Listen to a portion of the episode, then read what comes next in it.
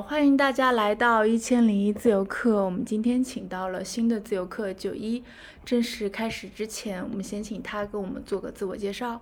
嗯，Hello，大家好，我是呃在大理的田野边的有野书店的主理人九一。然后就结束了是吗？呃，是的。我昨天有了解到九一的职业，一开始我以为你是一个只做独立书店。嗯，然后我觉得哎还蛮好的，但是我之后又了解到你是其实又是个数字游民，所以嗯，独立书店就相当于你的一个被动收入。嗯，对，可以这么说。我因为我开始会觉得哦，独立书店太小众了，我觉得能参考的不多，但是也很有意思。但是我突然发现你把这个当被动收入，其实还挺多人应该会感兴趣的。就是因为大家都在想找是不是有被动收入，然后但是这个被动收入又不影响自己正常的职业规划或者是嗯生活规划。其实我觉得你还就是有一个这样的路径，其实还蛮值得去参考的。嗯，是的，是的，就是其实最开始的时候。呃，刚刚开始做这个书店的时候，我其实有有考虑过它可能对我会产生一定的束缚，然后，呃，我其实没有完全去把它当做一个被动收入去做的。但是其实由于我个人的性格和工作方式，我希望能够把它变成我的被动收入，就是说我希望能够把我的呃肉体从这个地方去解脱出来。所以说我去想，就是说努力去把书店运营成了一个我可以脱离它的样子。嗯，明白。可以简单介绍一下你之前的一个职业经历吗？因为我知道你之前可能是在北京做设计，但是为什么会想到要去大理啊开一家书店，而且是在一个村子里面？是一个蛮偶然的契机，就是我之前在北京工作的时候加班加到医院了，当时这个事情就让我开始考虑，就是说我的呃工作，然后以及我的生活，还有我的身体，就是说这些东西在我生命中的意义，然后。我就嗯，就是说算是请了一个假期吧，我就出来休息了一下，然后去了海南，然后去了大理。嗯，在大理之后，我其实有段时间思考之后，我会发现，嗯，我并不喜欢在北京的那种，就是说每天都是无休止的工作的状态，所以我就当时果断辞职，就是全部搬到了大理。嗯，你是在北京待了多久啊？我在北京其实待的时间并不长，大概有半年左右吧。嗯。但是其实讲真的，在北京虽然是待了半年，但是其实我并没有真正的好好去看看北京，然后去走在北京的街道上去感受北京的生活。对，因为北京真的太大了，我觉得光是那个通勤就已经让人精疲力尽。对，在北京的生活每天真的只有工作，因为我住的离工作很近，所以每天睁眼工作，然后工作一整天，然后可能会会有加班，然后回家就是。已经完全什么事情也不想做了吧，然后就在家就是消耗自己，然后刷手机，然后倒头就睡的那种状态，所以是一个蛮病态的一个样子吧。但是你之前去北京应该是有带着一个什么希望或者是一个目标去的吧？嗯，我之前去北京，其实抱着一个就是北京的机会多，就是城市大机会多，然后能够让我看到更多的这样一个心态去去的吧。但是其实北京的幸福度真的太低了。明白。你是哪人呢？我是山东人。其实北方离的还是比较近的。对，是的，其实包括家人也很想让我在北方去发展，但是讲真的，我觉得我这两年的所做的事情以及我的这些行为，其实跟我家人，就是包括山东的观念，其实还是蛮相悖的。山东是公考大省吗？是的，我的家人全部基本全都是在体制内和事业单位的，嗯，然后要么就是很稳定的那种，然后我就是算是我们家族中的一个 特例吧。但你还蛮厉害的，就是你可以跳脱出这种哎，因为大家如果都是在体制内，其实大家对稳定或者是对体面这件事情都是有要求的。我觉得，就是他们对我的要求，可能最开始只是想让我嗯，就是跟随我自己就是想要的生活去走嘛，所以最开始没有干涉很多的，所以我才能比较大胆的去做这些决定吧。那为什么会是大理呢？就是前后你这个其实还差的挺多的。其实你回家开书店也 OK，但为什么会选择去大理？其实跟你原来去北京的那个目标，或者是你觉得更多的机会，其实就是完全一个大转弯了。嗯，我觉得有一点类似于这种。报复性的去逃离城市的感受，就是我现在想起来是有啊，但是当时我其实并不觉得。当时我的感受，我来到大理的感受，其实是它的社交的这种成本非常低，就是说你其实可以在大理相对比较容易的认识能够跟你说得上话的人。当时这是我最大的感受。然后呢，就是我会觉得我需要一个慢一点的生活，去想一下我现在到底需要什么。刚好大理它是属于一种相对比较慢的节奏，而且你有很多的时间可以去放空，可以去思考这些事情，所以我当时就基本是是没有犹豫的选择了大理，而且当时的生活成本是非常低的，所以是综合考虑是吗？对对，然后呃，尤其是经济这一方面，就是当时让我非常惊讶的是，我当时在北京。呃，一年的房租在大理可以租下一整栋，所以我就当时就果断，我为什么要在北京窝在一个小小的空间里，然后在大理我可以拥有一个院子，这个对比真的非常鲜明嘛，所以我就当时就过来了。明白，但是在北京的收入也相对于会高一点。嗯，对，可以这么说，就是毕竟是稳定的工作，然后大理这边的经济毕竟就是说还是不一样的嘛。那为什么会选择开书店呢？而且你，我看你在小红书上的标签是独立书店，其实独立书店跟普通书店又有什么不同？我觉得你也可以介绍一下。在我的认知里，独立书店和普通书店其实还是蛮不一样的。就是普通的书店，大家认知里就是新华书店啊，就是这种面向公众，然后，嗯，它的书籍的品类比较齐全，而且你面向大众的话，普适性比较高的。但是独立书店的话，第一个是它是有它的个性所在的，再一个就是这个个性体现在它的设计啊，它的选书呀，有可能说有一些独立书店，它的选书真的非常小众。比如说，有些专门去选艺术设计、电影、呃诗集，它不是一个涵盖大众，然后所有人都能接受的这样一个书店。然后再一个就是，我觉得每一个独立书店它都会有自己的坚持，就是呃自己的这种调性，这是我的认知的区别吧。对，嗯，那有野的书店，你会在挑书上面会着重是哪些类型呢？嗯，有野这边的话，我在挑书的时候，相对选的第一个是畅销书非常少，然后第二个呢，就是说相对偏文学和艺术一些。嗯，哦，对，我想到你是设计，可能是不是有设计类的书也会有？是的，设计类的有一部分我当时从英国带回来的，然后还有一小部分就是我淘来的嘛，然后。也有自己的工具书啊，像等等等等之类的。嗯，你本身也是一个藏书爱好者是吗？是的，其实最开始的时候，我是把它当做一个我自己的书房去做的，就是因为去年就是在大理的这大半年内，我其实有在家自己买了很多书，今年刚好有一个合适的机会。能让我租下这个地方，我就在想，为什么不去做一个我自己的这种书房和客厅，就是以这个初衷去做的。而且我觉得你的书房好奢侈，你的这个有野书店应该是在田野边上，是吗？我看你的描述，十七平。对，这一整栋建筑的后面其实就是田野，很美。对，对，推推窗子是能看到田野的吗？书店的这一部分暂时是不能的，就是后面那个院子是可以的。如果游客过去的话，就是去了你的书店，也可以拿着书 出去就能看到田野了。其实是这样子的，就是书店的侧面，沿着那条路往后稍微走一小小段，就能够看到田野。哦，真的是个还蛮 风水宝地，是一块。是的，是的，我还蛮喜欢这个地方的。而且那个书店，就是现在做书店的，它的后院。是有一棵非常大的二十多年的一棵李子树，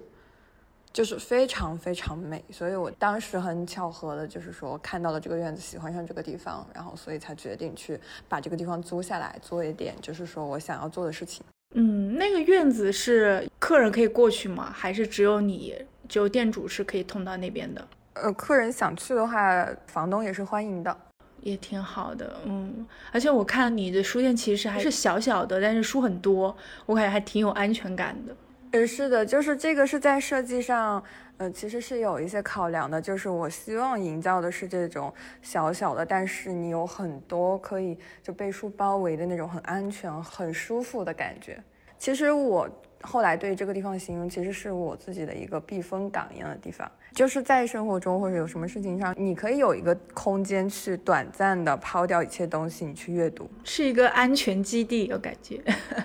可以这么说了。然后所以说把它做成对外开放的，就是说是希望大家能够说像来我家做客一样，就是大家都拥有这样一片很安全的一个小角落。嗯，而且我看到你有在书店有是可是可以做咖啡的，还提供咖啡服务。呃，对，是的。所以你也是会做咖啡、会调咖啡的是吗？嗯，是的。你是一开始就想到要把这个咖啡的这个场景植入进去吗？嗯，其实说实话，就是毕竟是做独立书店，然后大家也都知道国内独立书店这个生存的问题。然后我当时在开书店之前，我就想如何能让书店生存下去这个事情的时候，我其实也是通过调研吧，然后决定还是说采用比较传统的方式，就是说一个是售卖饮品，再一个就是文创，然后加做活动，就是做沙龙等等这些活动，嗯，综合起来才能说让一个书店。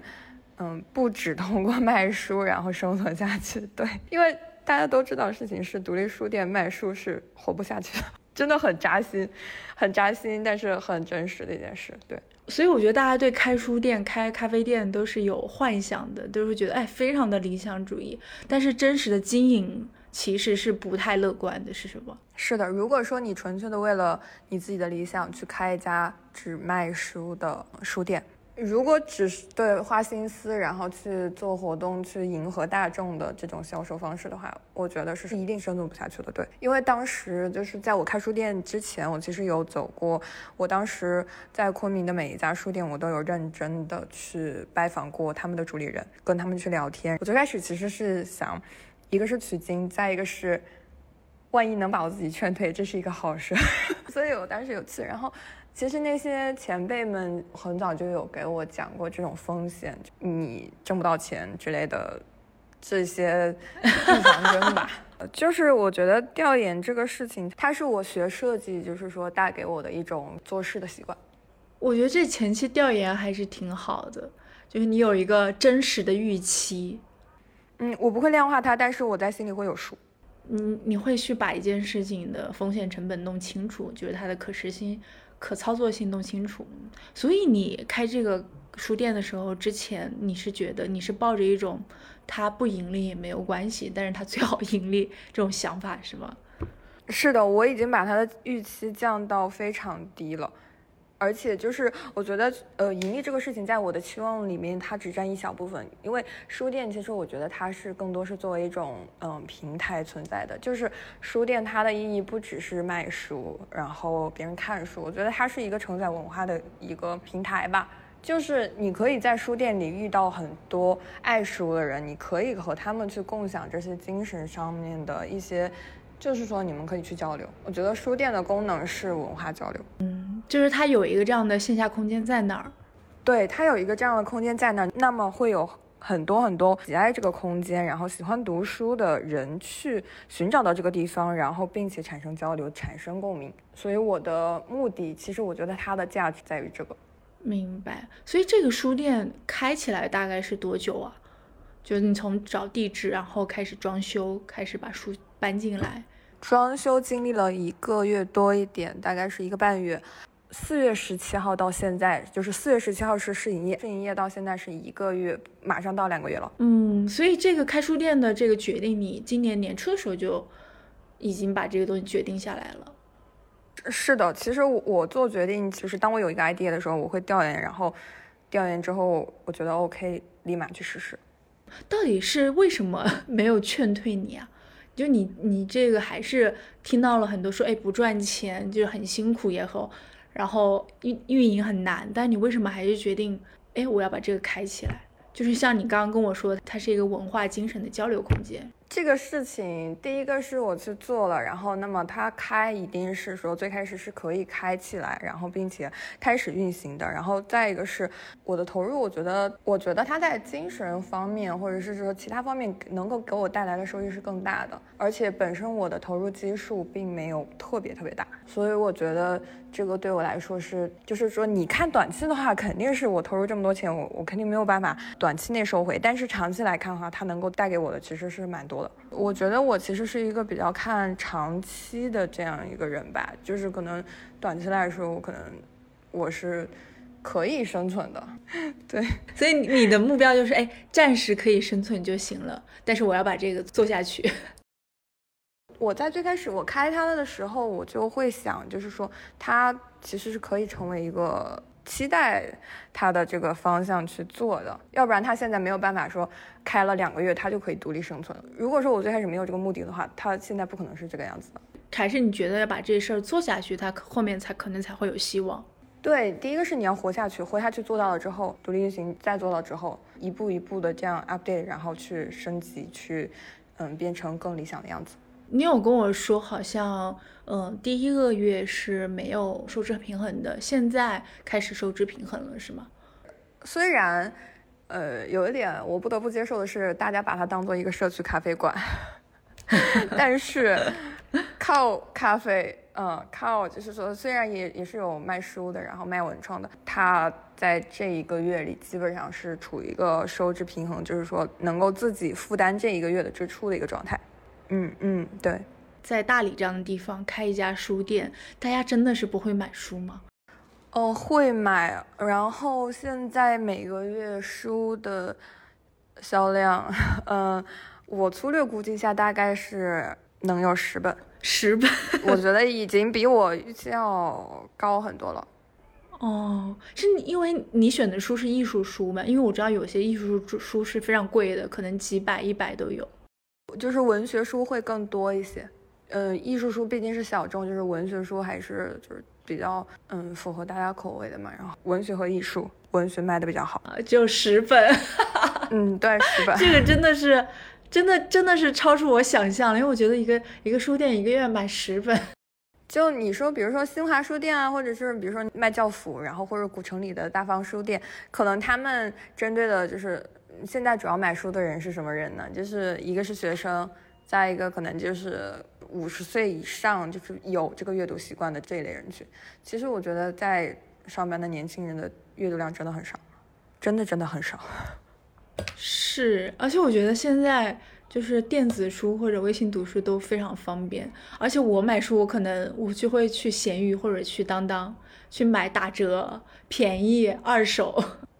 对对是的，所以我我对这个事情的认知还是很清楚的。对，而且我觉得现在年轻人流动性太快了，就你这些书待着真的是很累赘，就是纸质书，嗯，我觉得在这个时代，纸质书它的存在意义是存疑的。来买书的朋友，我也有交流过，就是确实有发现一些确实有在认真读书的人。嗯，对于纸质书的这种阅读方式，他们依旧保留着这种习惯，然后并且会继续去阅读纸质书。其实体验还是不一样的。你如果你在书店开门的话，你会在那儿。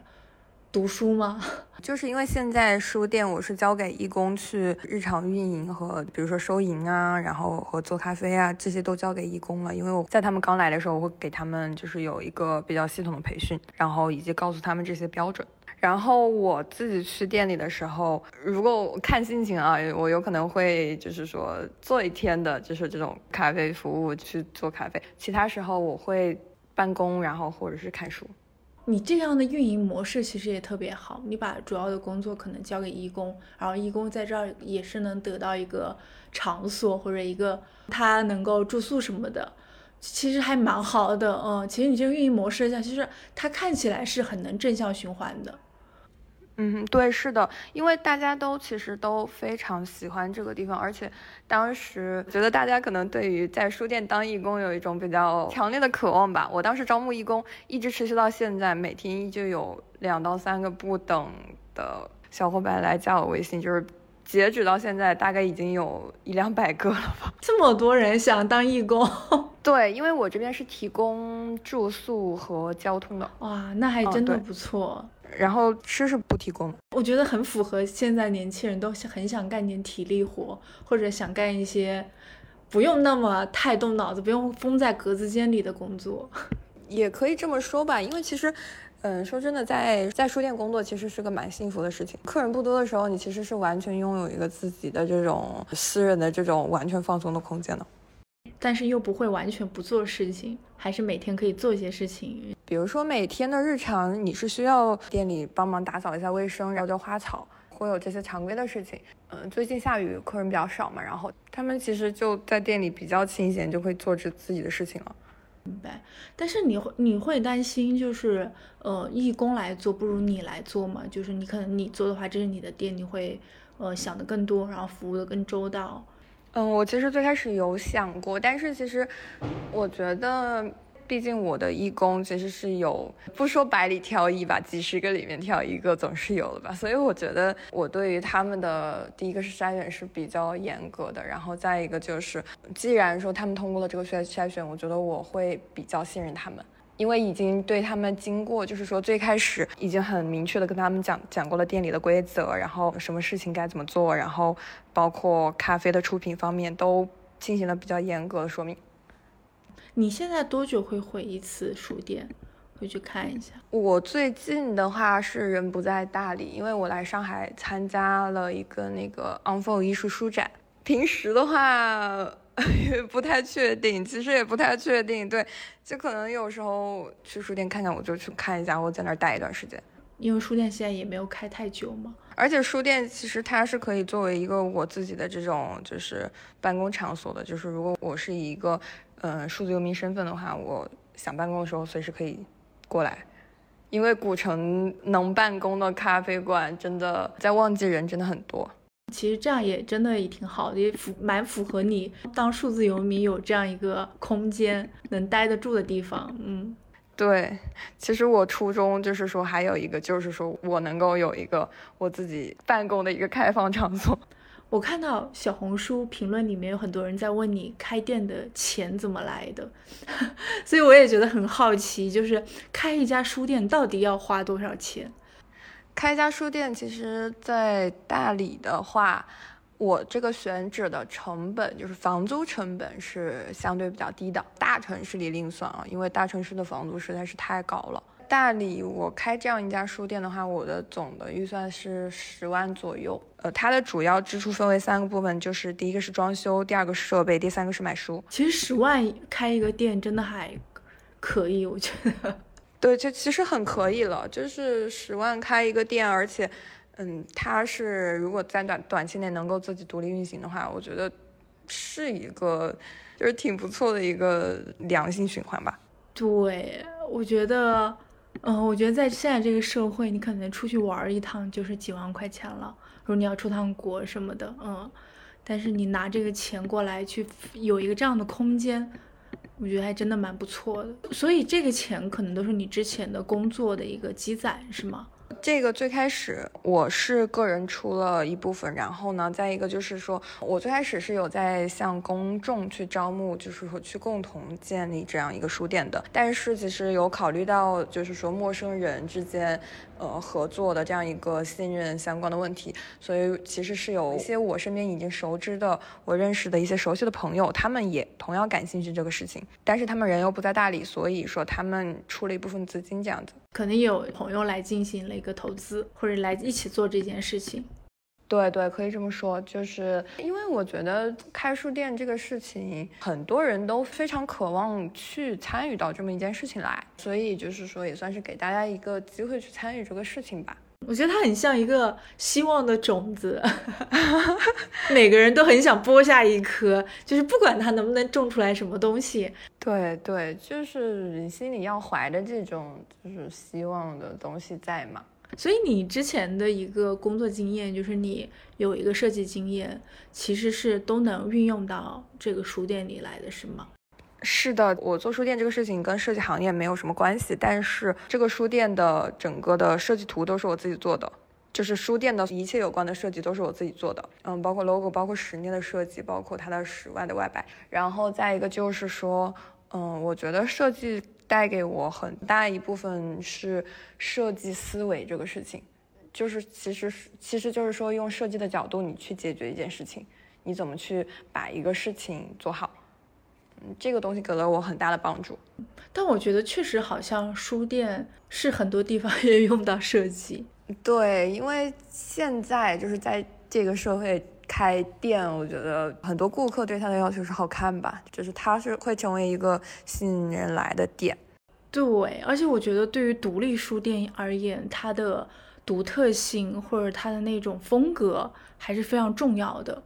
对，是的。然后我这边的设计其实采用的是水泥墙壁加大面积的绿植和原木色。这个是为什么会这样？是和外面会有一个呼应吗？跟村子或者跟田野？其实这个是我个人的审美吧，可能是你比较喜欢哪一些这种风格？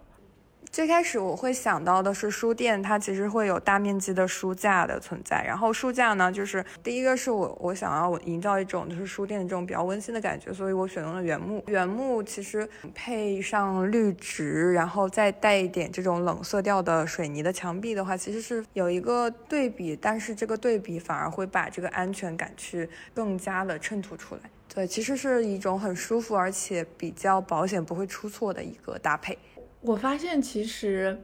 对于设计师来说，就是 创造性的东西很重要。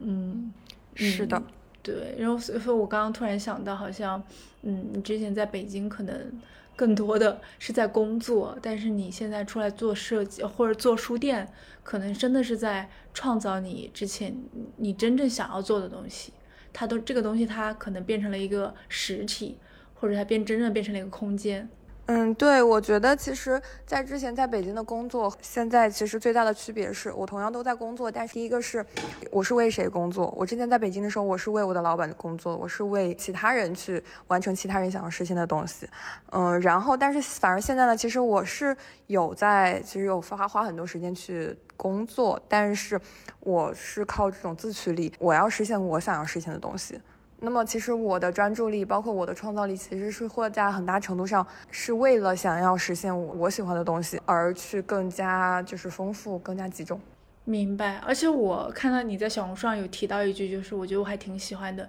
你觉得这个书店本身就代表了你的一部分？对，其实我觉得，嗯，做一个书店就是做一家自己的店，其实是让很多人来这家店，他其实不是冲着你是一个书店或者。你是一个咖啡店或者一个什么店来的，他其实是冲着你这个人本身来的。他们可能在这个店里面看到了你这个存在，他们对于你感兴趣，想要和你去交流，想要和你去产生一些连接。所以这个也是一个自我表达的过程吧。我有时候会觉得，人真的是不管是通过语言或者通过外在，我觉得部分呈现都非常的难。但是如果通过这种外化的这种空间或者是作品，其实是更能够帮你去跟他人做连接，或者让别人更知道，哎，你是谁。对，是的，就是我觉得，嗯，别人走进这个地方，他能够有一些不一样的感觉。我觉得我就做到了这种表达。而且我觉得这种表达，它那种接触面积越大，其实对你来说，其实会有更多的开拓。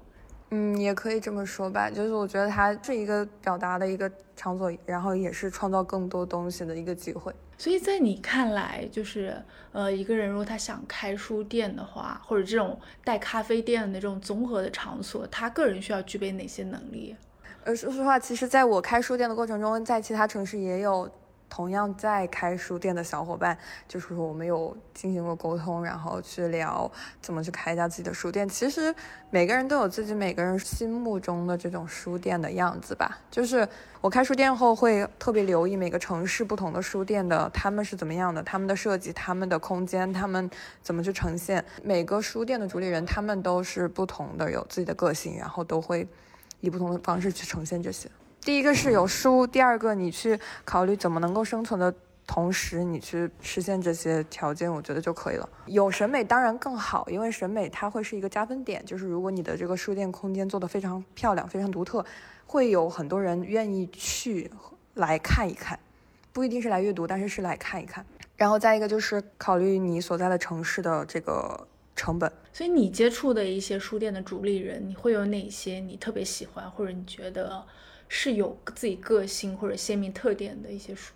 嗯，书店的话，其实昆明的书店我比较喜欢那个红山西路十八号，开在一个面粉厂里的一个书店，它叫附近书店。他的合伙的几个朋友呢，就是其实是改造了一间旧的仓库。我觉得他们对于艺术或者对于独立精神，其实是蛮有自己的见解的。然后我很喜欢这个空间，因为它其实是会售卖很多独立出版的一些小册子。然后包括去办一些比较不错的活动吧。其实，在我开书店之前，我有和昆明的璞玉书店的主理人，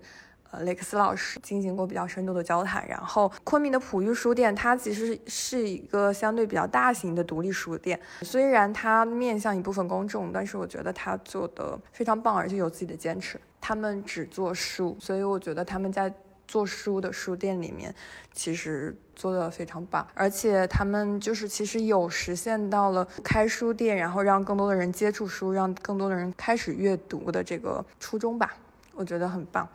我忽然会觉得，就是独立书店“独立”两个字，其实在当下还，我觉得这两个字真的是很珍贵的字，在当下如此趋同，然后如此疲倦，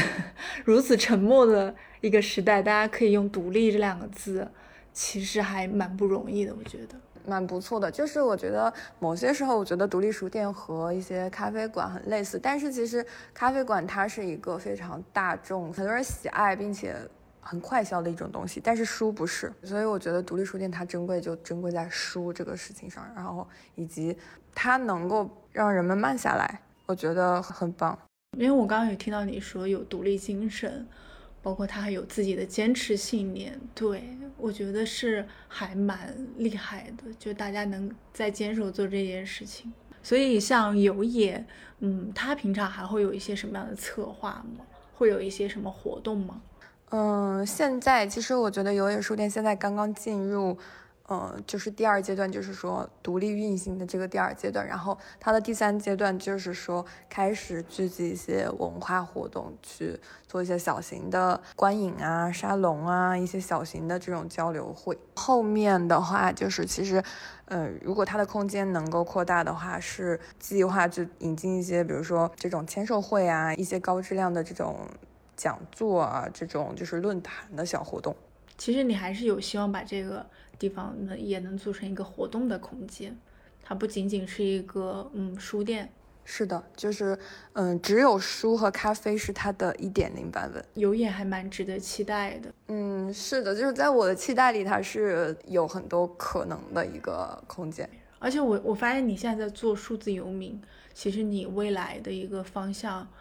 我觉得它也是会有很多希望的，就是可能也可以在这个空间里边加入你。在旅途中，对，是的，就数字游民这个方向的话，我还在一种探索的状态里，因为毕竟脱离了就是说给别人工作的这个状态。然后我现在对于数字游民的期待是，就是我希望做数字游民这个工作能够给我带来更多的被动收入。其实最开始我是以一个相当于是在公司里以一种乙方的身份，就是去做这个设计。但是我跳脱出来之后，其实我不希望自己是一个乙方身份，我希望自己能够成为甲方。所以我希望我去创造我自己想要创造的东西，或者是我去通过创造我自己的东西，给我自己带带来被动收入。而且我发现，就是有一个书店在这儿，你可能会有更多的主动权。因为它是一个空间嘛，所以掌握更多的主动权，或者是不想只做乙方，也是你一边开书店一边做做数字游民的原因，是吗？对，是的，而且就是，嗯，以目前书店的状态的话，它可以养活，就是书店可以养活书店，但是它养活不了我，所以我还是要需要有更多的我自身的这种更多的收入来源的，包括我去年我有在做自己的影视品牌，然后。嗯，今年也有开始探索，就是说更多的可能性。你现在大部分精力都是在自己的数字游民的工作上，是吗？就是现在其实是处于两个阶段的交接点，就是因为书店刚刚开始独立运行，我也是，就是说把我的个人的精力的重心慢慢从书店的就是日常方面拿开。我会有有一部分用于书店的管理，然后另外其他的大部分精力开始说去逐渐让自己的数字游民这一方面的工作呀或者之类的去稳定下来。这个是你一开始就规划好的，是吗？我觉得我最开始的规划里，我就没有把我自己规划成一个书店的店员，就是每天待在店里的店员。我想要拥有这样一个空间，但我不是每天都在店里的那个人。对，因为我在想，其实如果一个人要一直守着一家店，其实对于年轻人来说是一件还蛮难的事情。蛮难的，对，是的，就它慢慢的会成为你的一种束缚吧。对，我觉得你每天就看着有来来往往的游客，大家肯定也不怎么买书，来喝咖啡，然后又是在村子里，我就会觉得那个生活，他可能没有想的那么就是自在或者自由。我觉得这是看个人的喜好吧，可能有一些人他们会喜欢这样每天，就是说。嗯，生活在这样的空一个很幸福的一个场景里，然后给别人做做咖啡，然后每天自己阅读，我觉得这是某一些人会喜欢的事情。然后，但是我我我并不会长期去做这样一个事情，所以我去探索更多的东西。嗯，但是我觉得你也给那种想要开一家书店，但是不想守着一家书店的人提供了更多的选择，一个路径吧。我觉得是。我觉得守着这个事情，它其实只是一个，就是说。嗯，空间上的事情，就是其实你的心，其实，在很多，我现在还是会探访各个城市的书店，然后去和这些主理人交流，以及去看看我自己的书店能有哪些 update 的地方，或者是能够有什么更多的新的可能性。我其实我的心就很多东西都是围绕书店这个事情去做的。嗯，但是我觉得它会更流动，是一个非常流动的状态。对，现在是还有计划想再开一家民宿是吗？就是因为其实现在书店的空间其实是非常小的，所以呢，嗯，现在其实有在聊去扩大一下这个书店的空间，嗯，能够有一个相对比较大一些的这种活动的场所。后面这个空间刚好它适合做一些活动，包括甚至还有一些房间可以用来居住，可能后面会有这个计划吧。嗯，这个其实也可以成为你的被动收入之一。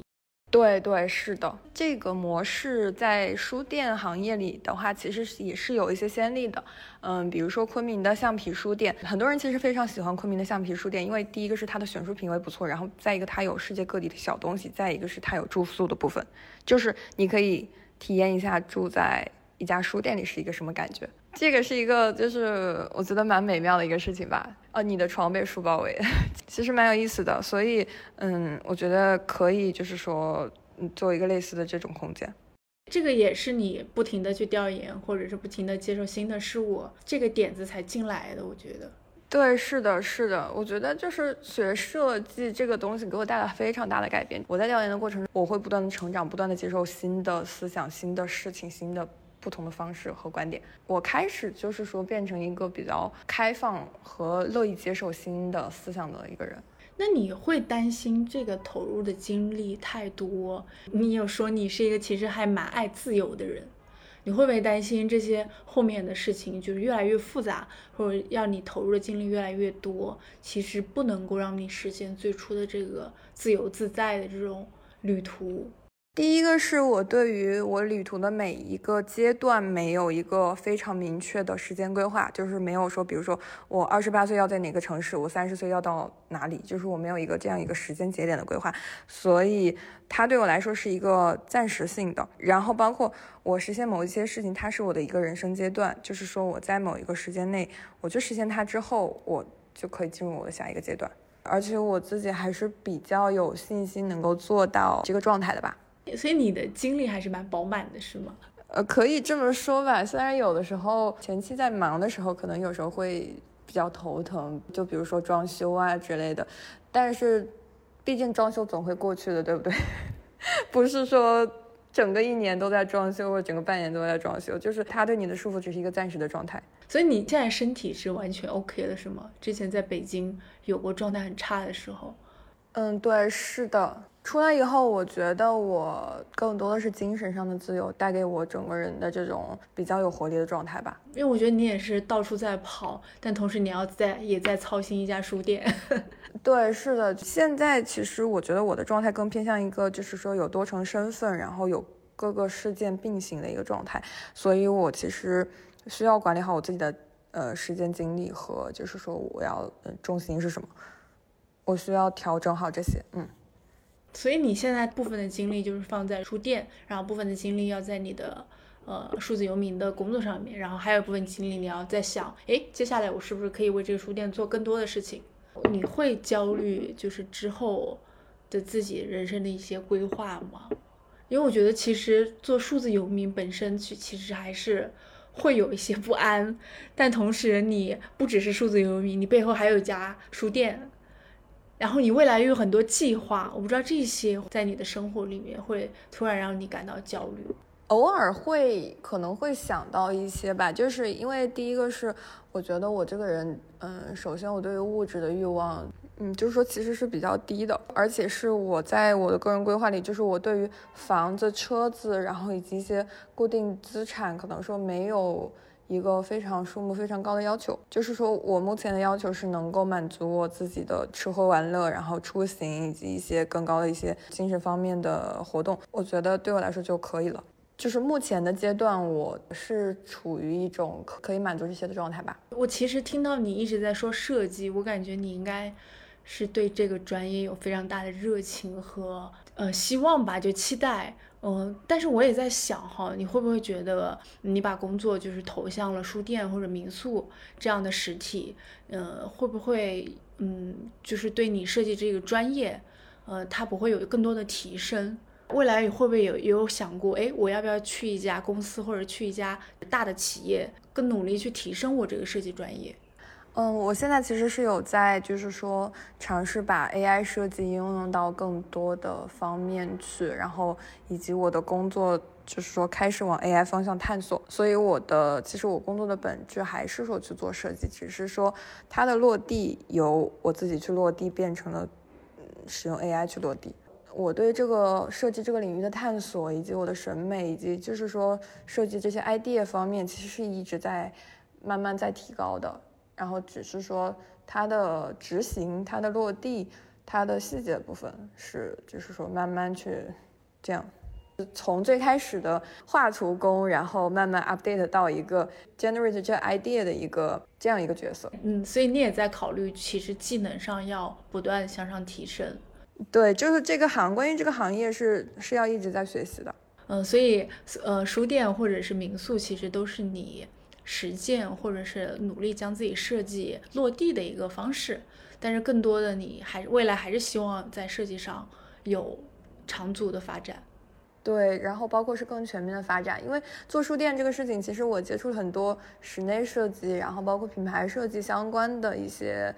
嗯，就是说一些算是我原先没有接触到的设计内的其他的领域，这个对我来说帮助也是蛮大的。就是说我能够看的在这个行业内，嗯，接触的更全面了。你的这个方向也真的很适合设计朋友或者是编辑朋友，因为它本身大家都是有一个技能基础的，但是很多的一些落地的东西也可以运用到这些技能，但其实也不会影响这些技能，他们是那种相互补充的。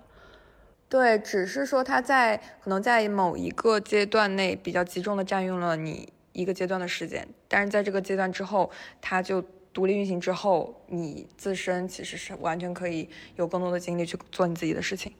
我觉得还真的挺好的，我觉得你真的提供了一个很好的方向。对数字游民感兴趣，但是又想开店，但是又想不想放弃自己本专业的本技能的一些人，我觉得他们就有了一个多重的发展。对，因为数字游民不一定是没有，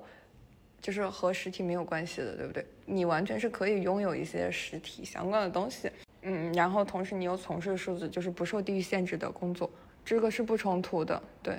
所以我们也有一个最后有一个常规的问题，就是如果也有朋友想开书店或者是综合体或者综合空间来当做被动收入，你会有什么建议或者意见吗？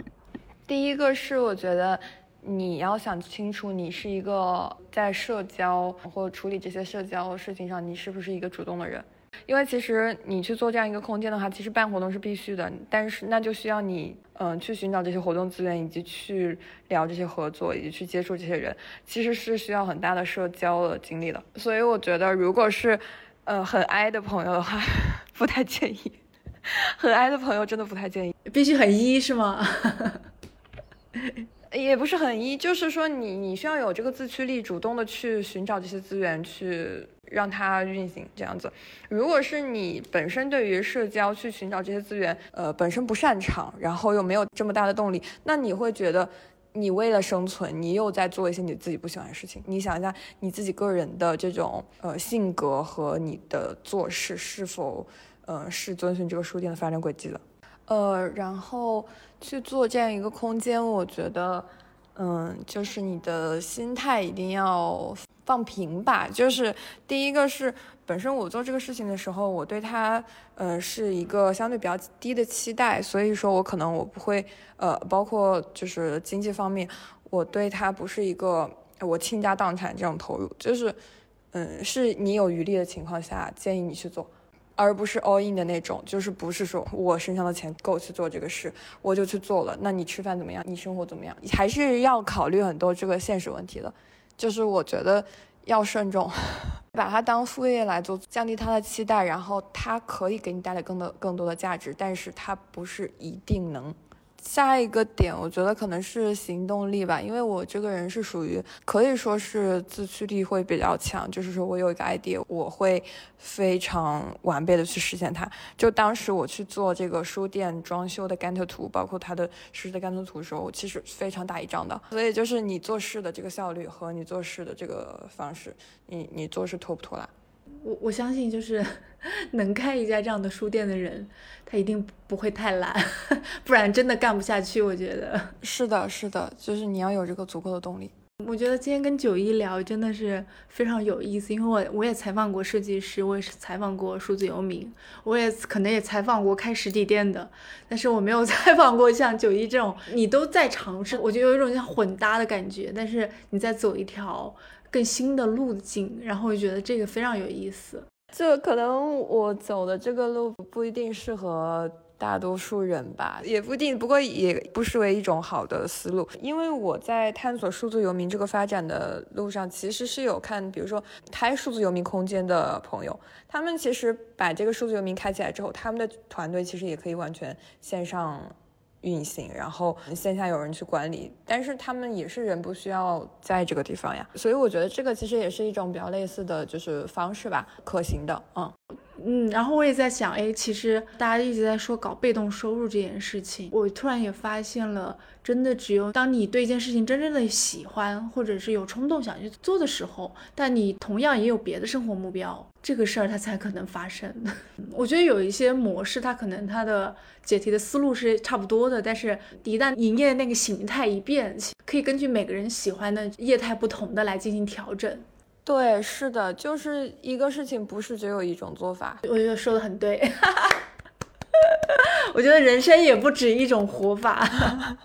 是的，是的。那我这边没有问题了，谢谢九一。我觉得今天还真的挺长知识的。谢谢，谢谢，谢谢。我觉得我现在对独立书店也很感兴趣。我觉得还真的每个城市的独立书店都应该多去去多看一看，毕竟它还在生存着。是的，是的。其实现在独立书店慢慢发展的话，也是向一个比较多元、然后多功能的一个空间的方向去发展的。嗯，是的，我觉得大家真的都要走出去，都去看看这个世界。对，是的，就是走出去，然后探索不同的生活方式。那谢谢九一，谢谢。哎，如果大家想要找九一，或者对你的独立书店有兴趣的话，我们该通过什有有没有什么方式能够？联系到你，或者了解到你，或者能 follow 你，可以关注我的小红书账号，然后小红书私聊我，或者是给我留言都可以。呃，九一的小红书的 名字叫做黑泽九一，是吗？嗯，是的。呃，然后以及就是可以把我的联系方式，就是说放在博客后面或公众号后面，这样也可以更方便的加到我。好的，好的。那谢谢九一，希望我们有时间可以再聊。好，谢谢九一，辛苦你了。好，谢谢谢谢。如果还有朋友就是说对于书独立书店或者是有野书店有更多的兴趣或者有更多的 idea 的话，也欢迎和我交流。好的，谢谢九一，好，谢谢。